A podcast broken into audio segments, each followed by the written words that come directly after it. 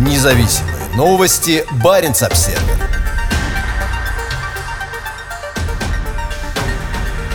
Норвежские нефтяники готовятся к бурению у российской границы. Несмотря на предупреждения климатологов, геологоразведка в Баренцевом море продолжается. Компания Эйкер BP готовится к бурению на участке Стангнестинд, всего в нескольких километрах от норвежско-российской границы. В конце мая полупогружная буровая установка Deep Sea Nordkap начала переход на точку бурения в самой восточной части норвежского шельфа. У Айкер BP большие надежды на участок Стангнестинд, который компания получила в 2016 году. Участок, названный в честь вершины на полуострове Варангер, расположен на 73 градусе северной широты, всего в 10 километрах от морской границы Норвегии и России. Помимо Эйкер BP в консорциум, работающий на этом лицензионном участке, входят Эквинор 20%, Петеро 20% и российская нефтяная компания Лукойл 20%. Это один из двух лицензионных участков Лукойла на норвежском шельфе. Изначально бурение на Стангнестинде планировалось провести в конце 2019 года, но работы были отложены. Причиной отсрочки была названа пандемия COVID-19. Как сообщает норвежский нефтяной директорат, Deep Sea Nordkap пробурит в этом районе две скважины. Буровая установка идет сюда с лицензионного участка компании Equinor, расположенного западнее в Баренцевом море. Стангнестинд находится в районе, по которому в 2010 году Норвегия и Россия заключили историческое соглашение о морской границе.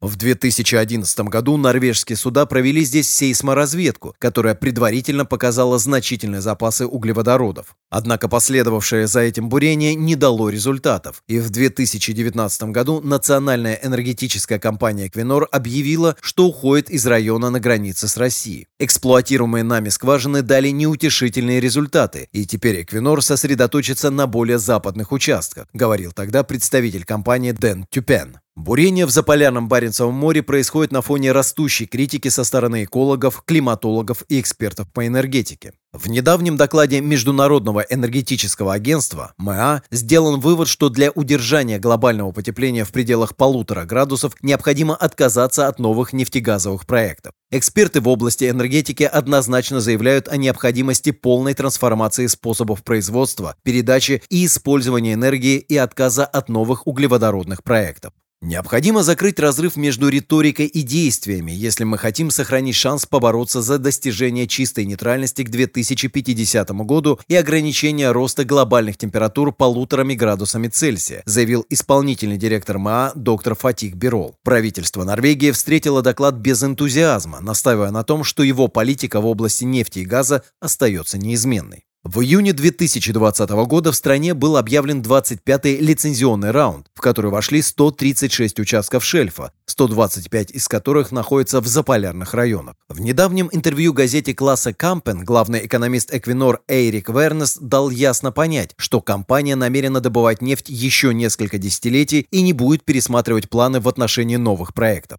Экологи подчеркивают, что политика, направленная на расширение добычи нефти, несовместима с обязательствами Норвегии в области климата. В своем заявлении по поводу бурения на Стангнестинд Гринпис подчеркивает, что Норвегия должна существенно сократить добычу нефти и газа, а новые проекты должны быть остановлены. Скептически относятся к бурению на Стангенстинд и Норвежский полярный институт. В нем заявили о своей обеспокоенности потенциальными последствиями сильного выброса и последующего разлива нефти, который в таком случае уйдет с дрейфом в российские воды. Район между островом Медвежий и юго-восточной частью Баренцева моря жизненно важен для популяции морских птиц. Он также важен для морских млекопитающих, которые могут пострадать от разлива нефти, подчеркивают в институте. Независимые новости. Барин обседный.